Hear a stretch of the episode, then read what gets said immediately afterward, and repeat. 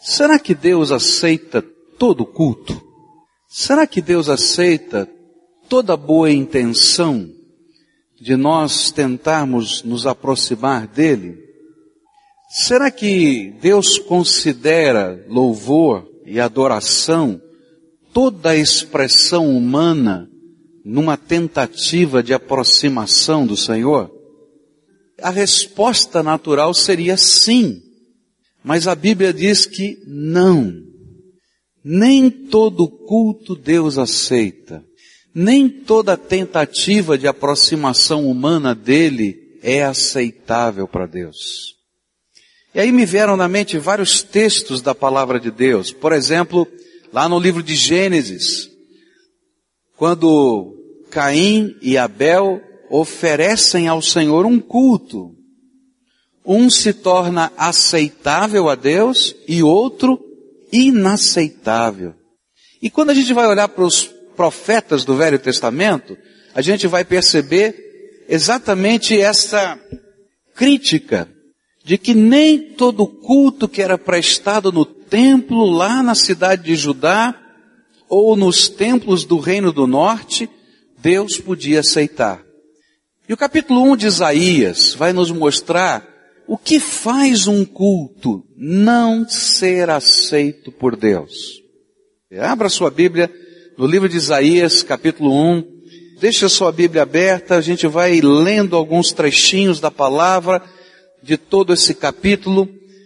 Todo capítulo é tema dessa mensagem, é lugar onde nós vamos estar estudando, e a gente vai pensando um pedacinho aqui e ali, e tentando mostrar que tipo de culto Deus não aceita. A palavra de Deus nos diz assim, verso 2: Ouçam, ó céus, escute, ó terra, pois o Senhor falou, criei filhos e os fiz crescer, mas eles se revoltaram contra mim. O boi reconhece o seu dono, e o jumento conhece a manjedoura do seu proprietário. Mas Israel nada sabe. O meu povo nada compreende. Ah, nação pecadora, povo carregado de iniquidade, raça de malfeitores, filhos dados à corrupção, abandonaram o Senhor e desprezaram o Santo de Israel e o rejeitaram. É interessante porque esse era um momento da história de Judá, um momento bom, um momento próspero da história, onde a religiosidade do povo havia crescido, onde os aparatos da celebração, do culto, tinham se aprimorado. No entanto, o profeta chega e diz, espera aí, e se você ler o capítulo todo, você vai ver que vai chegar uma hora que ele diz assim, eu não aguento esse culto, pode parar. E ele começa então a dizer, não posso aceitar esse tipo de adoração. E a gente começa a perguntar, mas o que está havendo? Que tipo de culto então Deus não aceita? E aí tem um princípio muito simples, mas que faz toda a diferença. O culto de quem abandonou o Senhor aqui dentro do coração, por mais elaborado que seja, Deus não aceita. Por quê? Porque esse é o louvor das mãos, dos lábios, da técnica, de tudo que tem por trás desse ambiente, mas não é o louvor do homem que está por trás destas coisas. Isaías 29, versículo 13, coloca isso numa linguagem muito forte, que diz assim, o Senhor diz, esse povo se aproxima de mim com a boca e me honra com os lábios, mas o seu coração está longe de mim. A adoração que me prestam é feita só de regras ensinadas pelos homens. Queridos, Deus vai olhar para mim e dizer, que adianta você pôr a gravata no domingo? Que adianta você vir no culto da manhã ou no culto da noite ou nos todos os cultos? O seu coração não está comigo. Você há muito tempo já me abandonou. E aí é interessante porque Deus vai fazer uma ironia. Ele diz assim, é um absurdo. É um negócio complicado entender você, viu gente? Deus fala lá do céu, diz assim, olha, veja que coisa esquisita. Vocês não entendem nada. Um burro lá na fazenda entende mais do que vocês. É isso que, que Isaías está falando. Ele diz assim, o animal ele conhece o seu dono, escuta a voz dele, sabe onde é que fica a manjedoura ou o lugar onde vai estar o alimento para ele. Eu me lembro que quando eu era adolescente eu fui a uma fazenda no interior de São Paulo, passar uns dias lá. E eu nunca tinha andado a cavalo. E então foi a diversão, andar a cavalo. Andava a cavalo todo dia, toda hora, até as minhas costas se arrebentarem e eu não conseguia andar de qualquer jeito, não só a cavalo, não é? Tava tudo quebrado e machucado. Mas eu descobri uma coisa interessante. Quando eu estava andando a cavalo e eu me aproximava da porteira do estábulo, se eu não fosse muito firme com a rédea, e eu era garoto, era pequeno, eu, o cavalo ia correndo para dentro do estábulo, não tinha que virasse o cavalo. Porque ele sabia que lá era o lugar dele, que lá era o lugar que o seu dono havia preparado. Outra coisa, quando chegava aquela pessoa que tratava dele, que cuidava dele e falava, ele virava a cabeça e olhava. Eu falava, ele não dava bola, mas quando chegava lá o tratador, ele virava e olhava, porque ele conhecia quem era o dono, quem tratava dele. Ele diz assim, olha, um burro lá na fazenda entende mas o meu povo não entende que eu sou o Deus, Senhor, Criador, o Todo-Poderoso, com quem um dia você vai ter que se encontrar, quer queira, quer não. E aí, ele diz assim, olha, que absurdo. Vocês não entendem quem eu sou? Não conhecem a minha glória? Não se apercebem da minha santidade? não se rendem ao meu direito de ser Deus e vivem de uma maneira tão pobre porque não veem a sua própria necessidade. Quando o nosso culto é uma mera repetição de preceitos, tradições, técnicas, sem o reconhecimento da presença, do propósito, do poder do Senhor entre nós, ele se torna uma afronta, uma peça de desprezo e desonra ao Senhor. E ele assume características não da santidade de Deus, mas da corrupção humana. Segunda coisa que esse texto me ensina sobre o culto que Deus não aceita, está nos versículos 5 em diante, diz assim, por que haveriam de continuar a ser castigados por que insistem na revolta?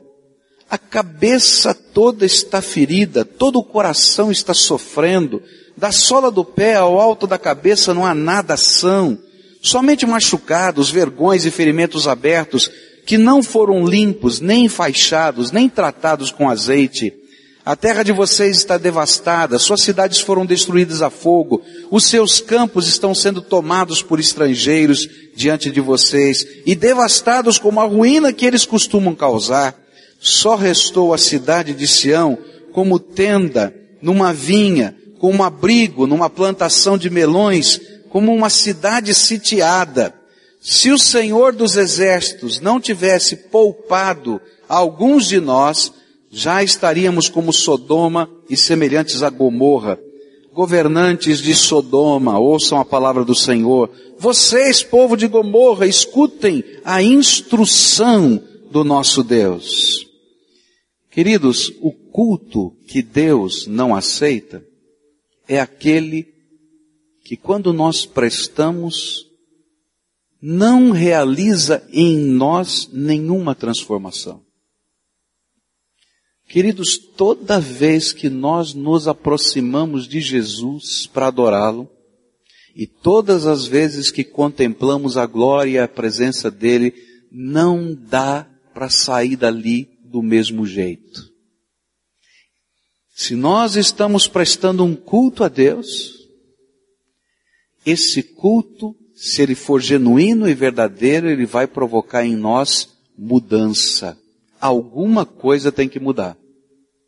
Toda adoração, todo tempo que nos colocamos na presença de Deus, Deus quer impregnar algo da sua glória e da sua santidade transformadora na nossa vida. Por quê? Porque se de um lado nós tocamos a Deus com a nossa adoração, a nossa adoração tem uma resposta. Deus nos toca com o seu poder e com a sua graça. E enquanto nós adoramos, Ele trata as feridas da nossa alma. Ele restaura o que foi destruído e quebrado pelos nossos pecados e iniquidades. Ele nos dá a percepção da sua presença, palavra. A palavra dele vem e mexe com aquilo que somos, nos orienta, nos mostra a sua vontade, derrama a sua sabedoria. Mas se nós prestamos um culto que não é culto, nós entramos e saímos do mesmo jeito no lugar da adoração. E toda vez que você adora o Senhor e lhe presta um culto, somente de lábios e não de coração, não há algo do poder de Deus mexendo na nossa história. E nesse texto de Isaías ele está dizendo assim, vocês não estão vendo? Vocês vêm aqui no templo, chegam tudo quebrado, tudo arrebentado, tudo machucado, cheio de ferida, cheio de dor, e voltam para casa assim mesmo. Até quando vocês querem ficar doentes? Eu sou o Deus que cura. Vocês foram ao culto, buscaram a minha face, mas quando você chega na sua fazenda, está tudo destruído, porque eu não coloquei a minha mão de bênção sobre vocês. Até quando vocês vão entender que esse culto que vocês me prestaram não mexeu com a sua história de vida? Tem alguma coisa errada com ele, porque eu sou o Deus vivo. E quando eu me manifesto no meio do meu povo, eu transformo, eu abençoo, eu curo, eu mexo com a história de vida.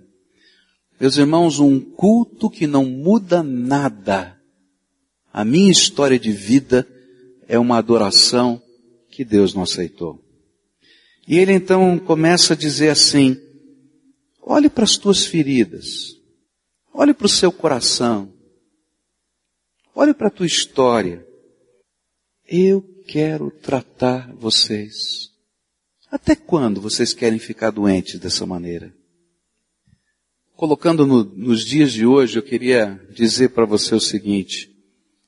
Muitas vezes nós estamos aqui no lugar da adoração. Entramos quebrados e saímos do mesmo jeito.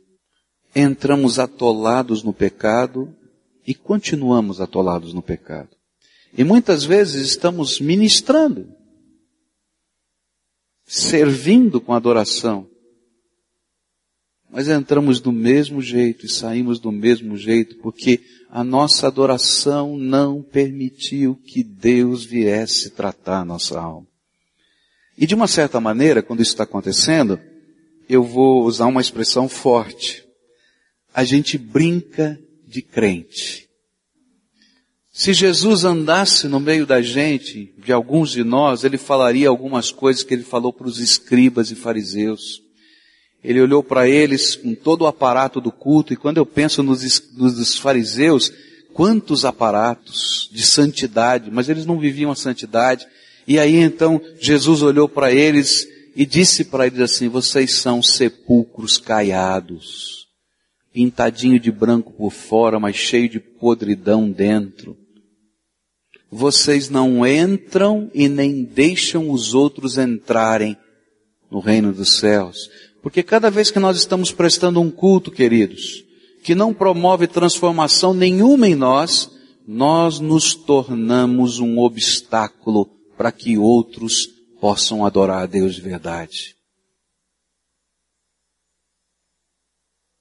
um pregador, vou trazer para mim, cuja mensagem Deus não falou primeiro com ele, ele não se converteu primeiro, ele vai pregar um bom discurso, mas Deus não vai poder usar a vida dele na vida dos outros. Porque ele não prestou um culto a Deus. Primeiro é para mim, meus irmãos. Depois, Deus pode me usar para falar com você. Isso é culto. Me permita, Deus, me permita te adorar. E aí Deus vai falar baixinho no nosso ouvido. Filho, me permita ser o teu Deus e te curar. Revelar minha glória tratando da tua vida e transformando a tua história. Terceira coisa que esse texto me ensina sobre culto, que Deus não aceita. Versículos de 11 a 14 diz assim, para que me oferecem tantos sacrifícios? Pergunta o Senhor. Para mim, chega de holocaustos de carneiros e da gordura de novilhos gordos. Não tenho nenhum prazer no sangue de novilhos, de cordeiros e de bodes. Quando vocês vêm à minha presença, quem lhes pediu que pusessem os pés nos meus átrios? Parem de trazer ofertas inúteis. O incenso de vocês é repugnante para mim. Luas novas, sábados, reuniões. Não consigo suportar as suas assembleias cheias de iniquidade. Suas festas da lua nova, suas festas fixas, eu as odeio tornaram-se um fardo para mim. Não as suporto mais. O culto que Deus não aceita é a expressão da inutilidade. Ah. Por quê? Nós estamos fazendo o que Deus não pediu. Deus queria um coração maleável e derramado aos pés dele. E nós estamos oferecendo ao Senhor liturgia. Um programa muito bem elaborado. Ele diz, gente, eu não quero o programa, eu quero o teu coração. Nós estamos trazendo ofertas no altar. Naquele tempo as ofertas não eram só estas coisas. A gente levava os animais, Algumas dessas ofertas era para perdão dos pecados, e eles então eram queimados totalmente no altar. Outros eram assados na brasa e faziam um churrasquinho, não é? E aí comiam junto com a família no pátio do templo e contavam as bênçãos de Deus e adoravam ao Senhor. E essas ofertas representavam uma expressão da alegria comunitária e da adoração a Deus.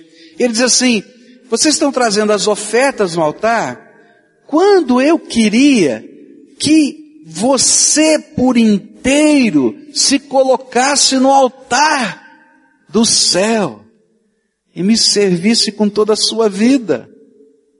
Como se Deus estivesse dizendo isso. Você acha que eu vivo do cheirinho do churrasco? Ah, me alimentei no céu. Você acha que eu preciso desse animal que você vai queimar inteiro? Gente, eu não vivo disso, não dependo disso, isso tudo é um símbolo, porque o que eu mais queria é que o seu coração e a sua vida fosse uma oferta viva, derramada no meu altar. Então esse é um culto inútil. O que eu mais desejava é que você me amasse de todo o coração. E você só me oferece religiosidade. Quem disse que eu quero isso? Quem disse? Esse é um culto inútil. Para mim é um culto repugnante se torna um fardo, motivo de raiva. Eu não suporto. É como se Deus estivesse gritando do céu quando vê um tipo de culto assim, onde a gente não se derrama como oferta diante de Deus. Ele diz, para tudo! Para! Não foi isso que eu pedi. Esse é o tipo de culto que somente avilta a Deus. Você já pensou? Se você amasse muito alguém, seu marido, sua esposa, não é? Amasse de todo o seu coração. e com todo o prazer você estivesse tratando, mexendo, cuidando, fazendo tudo. Se você ama profundamente alguém, você só espera uma coisa em troca da pessoa que você ama. Você espera que o seu amor seja correspondido. E você imagina se essa pessoa está vivendo com você e você sente que ela não te ama, que ela não corresponde com o amor. E aí você vai bater um papo sério, vamos conversar, como é que está a nossa relação? As coisas estão assim. E diz assim, vou fazer o papel do homem, né? E diz assim, mulher, o que mais você quer? Tem comida em casa, né? Eu estou aqui todo dia. O que mais você quer? Eu sou um bom pai, sou um cara trabalhador. O que, que você está esperando? Aí eu vou imaginar aquela mulher olhando assim, com o olhinho marejado, dizendo assim, eu não estou te pedindo comida, eu não estou pedindo para você cumprir a sua obrigação de um contrato. Eu queria que você me olhasse nos olhos da mesma maneira como você me olhava quando eu namorava você. E que você pudesse dizer, eu continuo te amando e você é a mulher da minha vida para o resto da minha vida. E aí, queridos, não importa até se faltasse a comida em casa, porque às vezes falta. Um ia olhar para o outro, ia se unir, trabalhar e lutar para enfrentar todas as lutas. Mas se a gente olha no coração do outro e vê que não existe esse brilho, esse sentimento, querido, não importa se você ganhou um anel de brilhante, o coração vai estar tá vazio. E Deus está dizendo, olha, esse anel de brilhante que você está entregando para mim se torna repulsivo, porque ele não representa o amor do teu coração. Eu não quero, e cada vez que eu olho para ele, me dá raiva. Está entendendo? Porque ele é inútil.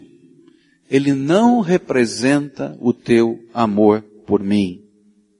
Eu não aceito. Qual é o culto que Deus não aceita? Versos 15 a 23 diz assim, quando vocês estenderem as mãos em oração, esconderei de vocês os meus olhos, mesmo que multipliquem as suas orações, não as escutarei. As suas mãos estão cheias de sangue. Lavem-se, limpem-se, removam suas más obras para longe da minha vista.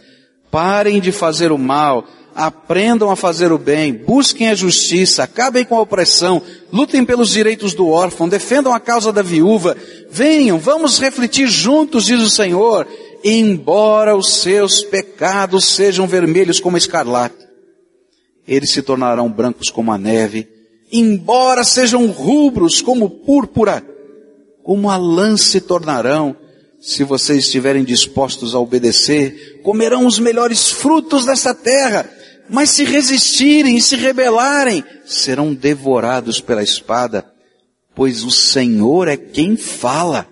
Vejam como a cidade fiel se tornou prostituta, antes cheia de justiça e habitada pela retidão, agora está cheia de assassinos.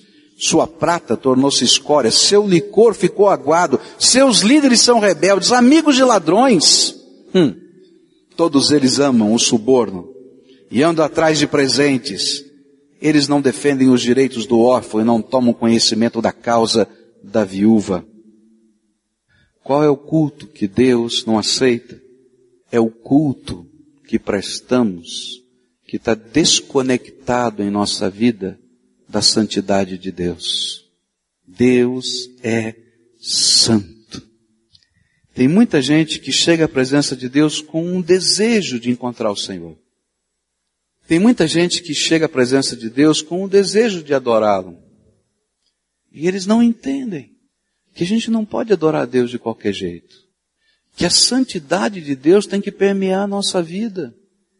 Porque se eu chegar aqui para oferecer um culto a Deus, depois de ter brigado com meu irmão lá fora, xingado, trocado um tapa com ele, como às vezes acontece, se não é um tapa físico, é verbal?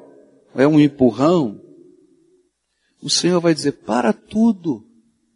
Deixa a tua oferenda de louvor do lado do altar.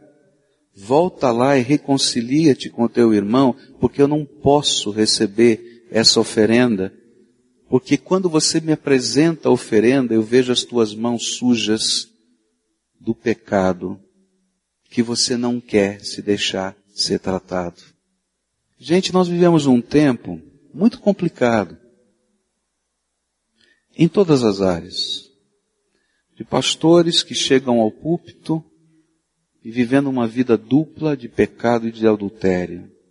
Meus irmãos, Deus não vai aceitar esse culto. Ele não aceita, porque ele está desconectado com a vida. De jovens que chegam para tocar e cantar nas bandas evangélicas das nossas igrejas, não são das igrejas dos outros, das nossas igrejas. Chegam no domingo de manhã, bonitinhos, lavadinhos, mas passaram a noite de sábado no motel com a sua namorada. Deus não pode aceitar, porque quando você começa a adorar a Deus aqui, ele olha e diz assim, filho, você não entendeu nada. Eu sou santo. Ele não está dizendo para nós que nós temos que ser perfeitos para adorar a Deus, mas pelo menos nós precisamos ser lavados no sangue dele para poder adorá-lo de todo o nosso coração. A gente não pode vir de qualquer jeito. A gente tem que deixar o Espírito de Deus trabalhar na nossa vida, o perdão, a transformação, a santificação. Eu não posso estar lá naquele coro com a minha vida toda arrebentada, sem deixar Deus consertar a minha vida. Eu posso estar arrebentado, mas eu estou deixando Deus consertar a minha vida. Aí Ele está me lavando, isso faz parte da adoração. Mas eu estou aqui querendo viver uma vida dupla meia santidade. Eu entrego, mas não deixo no altar. Eu não permito que Deus trabalhe os meus pecados. Queridos, isso vira algo que Deus detesta, não aceita. E sabe o que ele diz? Eu acho tremendo isso, porque para mim, um dos canais mais tremendos que a gente tem é a oração. Você pode imaginar isso a qualquer tempo, em qualquer lugar. Você pode falar com Deus e Deus vai ouvir você, porque Ele tem um canal direto, aberto para você poder falar com Ele.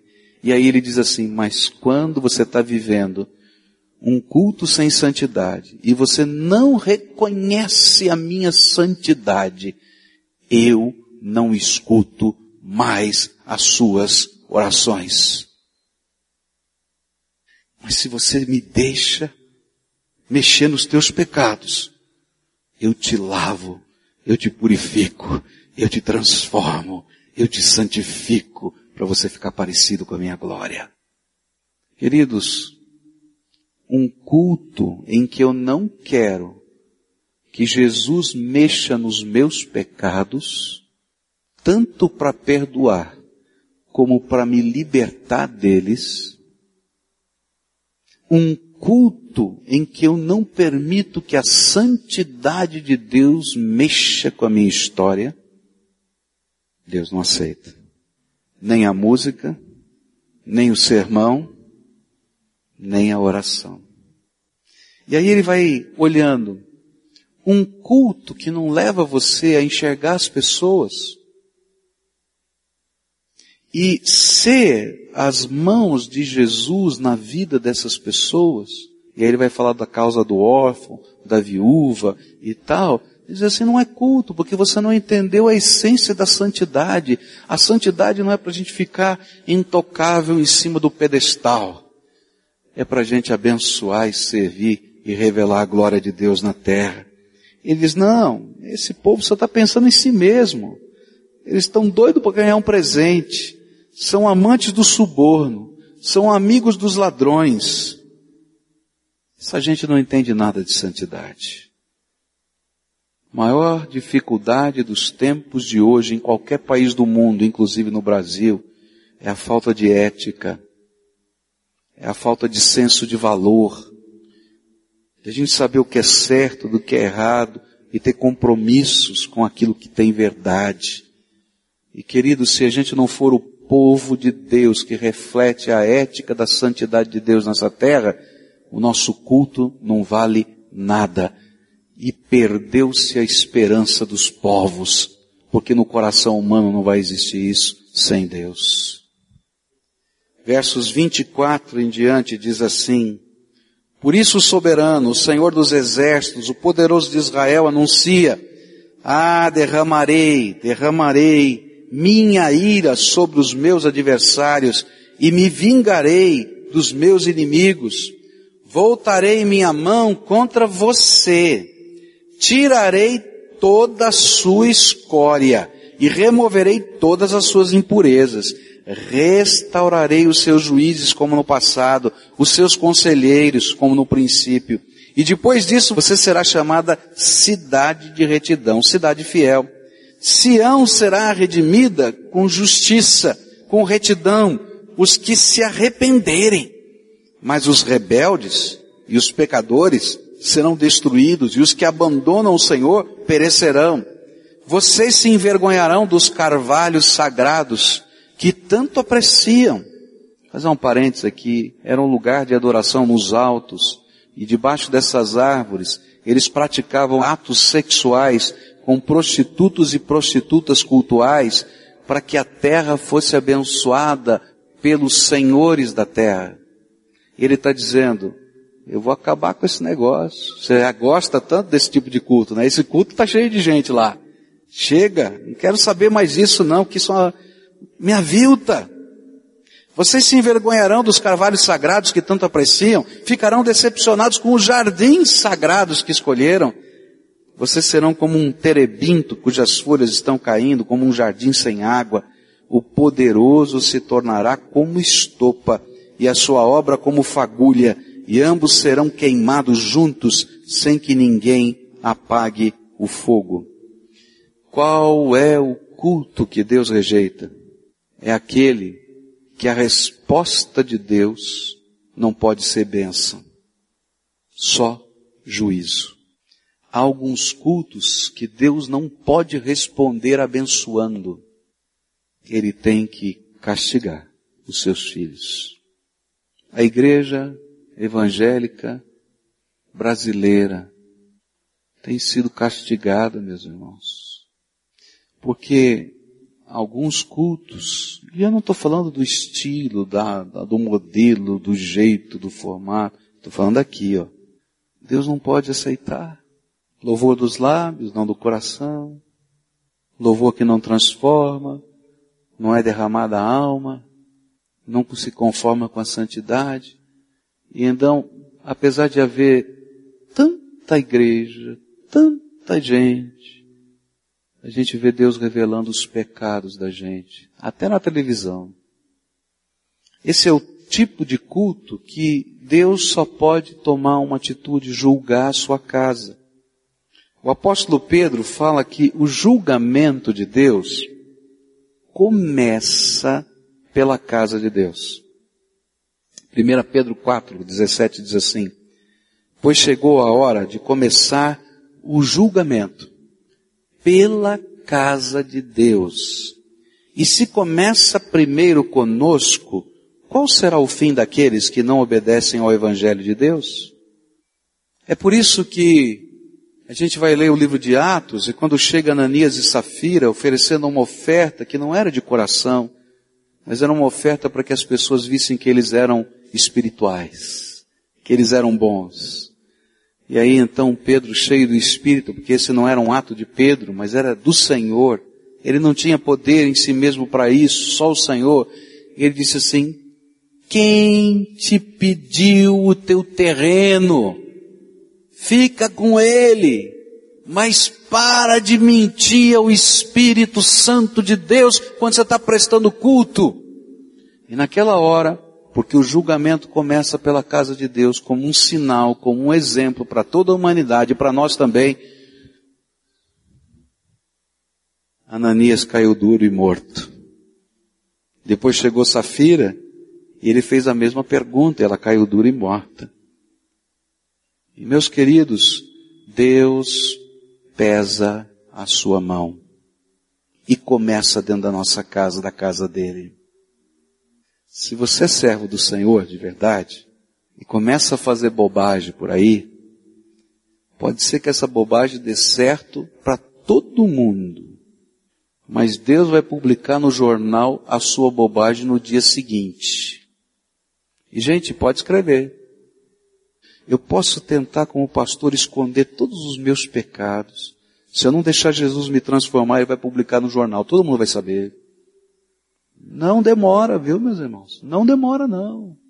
Por quê, meus irmãos? Porque Deus é santo e Ele não pode receber uma adoração desconectada da sua santidade. Meu propósito hoje é oferecer a Deus um culto que Deus aceite. E o culto que Deus aceita tem um dos elementos desse culto, é aquele em que Ele pode transformar a nossa vida. Para que que eu falei tudo isso? Eu queria que nessa hora a gente pudesse olhar para dentro do coração e ver o que, que o Espírito Santo de Deus está mostrando na gente. É fácil a gente falar dos pecados dos outros, não é verdade? Mas o que é que Deus está vendo no teu coração, querido? O que é que Deus está vendo no teu coração? O que é que Deus está vendo no teu coração? O que é que Deus está vendo no teu, no teu, no teu, no teu? E se você não tiver coragem de olhar para dentro de você e dizer, Deus, ouvi a tua voz, não sou como o burro da fazenda não, eu ouvi a tua voz. E aí você vai entender o que é culto quando você tiver a coragem de se render ao Senhor que fala com você, para Ele ser seu Deus, o seu Salvador, aquele que purifica, aquele que transforma, aquele que limpa, aquele que mexe na nossa história, aquele que cura as nossas feridas e a gente dá liberdade ao Espírito para fazer a obra dele. Eu queria convidar você hoje a fazer uma coisa muito complicada, porque eu quero pedir hoje que nós ofertemos ao Senhor a confissão dos nossos pecados. E que a gente olhe para Deus e diga, Senhor, o teu Espírito falou comigo e me mostrou isso aqui dentro da minha alma. Me perdoa Porque nessa área, naquela área, nisso, naquilo, naquilo, eu tenho tentado prestar um culto ao Senhor que o Senhor não pode aceitar. Mas hoje, eu olho só para o Senhor e digo, Senhor, perdoa, mas transforma a minha vida. E aí a gente vai se derramar aos pés do Senhor Jesus. E na, no Evangelho do Senhor, há uma outra mulher que chora aos pés de Jesus, desata os seus cabelos e enxuga. E aí as pessoas dizem assim: Ah, se Jesus soubesse quem é essa mulher, uma prostituta aqui da cidade, não deixaria que ela desatasse os seus cabelos e enxugasse as lágrimas dela com os seus pés. E você conhece a história. Mas há uma coisa que é tremenda. Jesus olha para aqueles homens e diz assim: A quem muito eu perdoei, muito me ama. Queridos, a gente não consegue entender o culto se eu não for trabalhado, lavado, transformado, se o perdão de Deus não tiver sabor de restauração na minha vida de libertação na minha vida. E aí quando isso acontece, a gente sabe que é alguma coisa que é milagre, porque eu sou complicado e você também. Aí quando isso acontece, queridos, a gente debulha em lágrimas na presença do Senhor, porque a gente sabe que um milagre de Deus está acontecendo dentro da gente. Eu queria convidar você hoje, a quem o Espírito Santo de Deus está falando ao seu coração, a oferecer a Deus a confissão dos seus pecados. Perdão, Senhor, porque muitas vezes o meu culto é de lábio e não do coração, Senhor. Tenha misericórdia de mim, mas eu não quero que seja assim mais. Eu ouvi a tua voz. Transforma minha alma. Qual é a confissão que você está fazendo? Qual é a entrega que você está fazendo? Que área da tua vida você está deixando o Espírito mexer? Eu sei que para alguns de vocês está muito pesado, porque às vezes nós estamos amarrados emocionalmente e espiritualmente alguns pecados na nossa vida. E a gente tem medo de entregá-los. Mas hoje o Senhor está falando, confie em mim. Eu vou lavar você, vou transformar você e vou abençoar a tua vida. Você não vai ficar doente, ferido o resto da vida. Eu vou te abençoar. Eu sou o Deus que cura. Eu sou o Deus que salva. Eu sou o Deus que transforma. E ainda que os seus pecados sejam vermelhos como a escarlate, eu vou transformá-los em mais alvos, mais brancos, que a lãzinha mais bonitinha que você já viu. É isso que está aí na Bíblia. Agora eu quero orar por você. Senhor Jesus, aqui tem um culto que o Senhor aceita. A tua palavra diz que ao quebrantado e contrito de maneira nenhuma desprezarás, ó Deus. Tua palavra nos diz que aquele que vem ao Senhor, de modo algum, o Senhor lança fora. Alguns estão chegando aqui como aquelas ovelhinhas todas encarapichadas, Senhor. Mas o Senhor é o bom pastor, tira carapicho por carapicho, Senhor, pelo teu poder. E enquanto o Senhor faz isso, carrega no colo, Senhor Jesus, carrega no colo, Senhor. Porque algumas, Senhor, estão machucadas, feridas pela vida, esfoladas, desgarradas como uma ovelhinha que não tinha pastor, que não sabia para onde ia, batia a cabeça para lá e para cá. Então aqui hoje, Senhor, para dizer, Jesus, estou cansado. Carrega no teu colo, porque eu quero prestar um culto ao Senhor que seja a minha alma derramada aos teus pés. E eu te peço, Senhor Jesus, começa a tratar. Começa a tratar. Eu quero te pedir, Senhor, que tu derrames do teu espírito agora. E que a alegria do Senhor invada no coração de tal maneira que a gente não consiga se conter, Senhor, porque fomos tocados pelo Deus vivo. Eu quero te pedir, Senhor, que tu Revele, Senhor, o teu poder, manifestando os teus sinais aqui. Que pessoas sejam curadas aqui agora, Senhor, porque o Senhor é quem toca. Curadas no físico, curadas na alma, curadas no corpo, curadas nas emoções, curadas nos relacionamentos, e que haja um mover do teu espírito para isso de tal maneira que esses teus filhinhos, quando estiverem andando pelo caminho, possam lembrar daquilo que aconteceu agora com eles e dizer: Jesus me tocou naquela hora e as coisas aconteceram por causa da Sua graça. Tua palavra, Senhor, nos diz que se nós deixássemos a rebeldia, o Senhor nos abençoaria.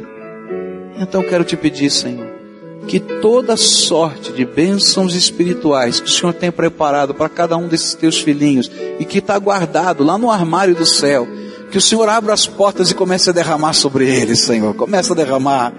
Derrama, Senhor. Derrama, Senhor, porque tua promessa está aqui na Escritura. Nós lemos, Senhor. Então derrama, Senhor. E que nós possamos começar, Senhor, a receber isso e dizer: Ah, Senhor, que gostoso, o Senhor se lembrou de mim. E que, Senhor, as lágrimas que alguns estão vertendo aqui, Senhor, elas se transformem em joias preciosas, porque a tua palavra nos diz que cada uma dessas lágrimas o Senhor recolhe no teu odre, e o Senhor escreve no teu livro a história de cada uma delas. Porque elas se tornam a expressão da nossa vida derramada ao Senhor. Então, Senhor, recolhe essas lágrimas agora como oferenda ao Senhor escreve no teu livro a declaração do nosso amor ao Senhor. Tu és digno, Senhor, de ser adorado. Eu quero ser um adorador. Eu quero viver para a tua glória. Eu quero que a minha vida, o meu dom, o meu talento seja mais do que uma expressão humana. Eu quero que seja, Senhor, a manifestação da tua graça na terra. Faz isso, Senhor, conosco. É aquilo que oramos em nome de Jesus. Amém, amém.